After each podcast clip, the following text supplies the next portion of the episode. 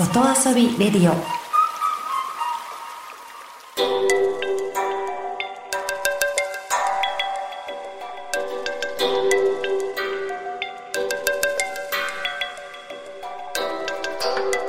サウナをこよなく愛する私豊沢ひとみが素晴らしきサウナの世界をご紹介するコーナーラブサウナ。このコーナーではサウナの魅力豆知識そして各地の様々なサウナとその周辺のカルチャーまでゆるりとお届けします。今年ラストのラブサウナです。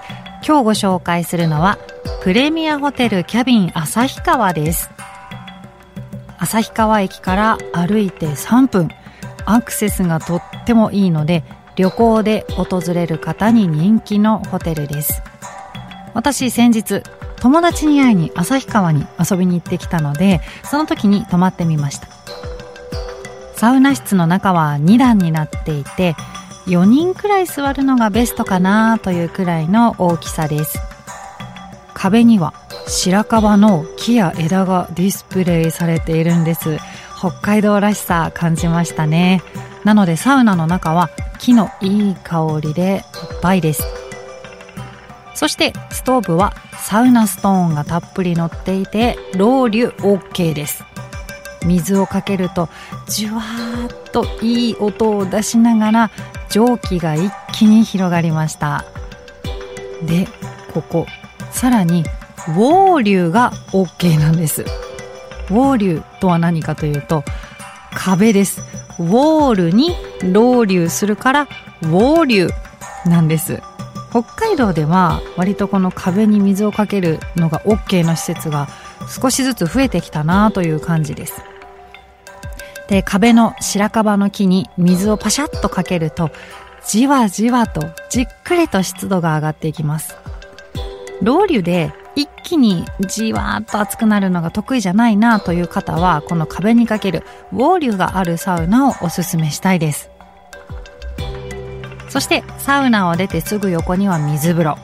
1人か2人用かなという大きさとしてはコンパクトなんですがよーく冷えた水で体がシャキッと引き締まります。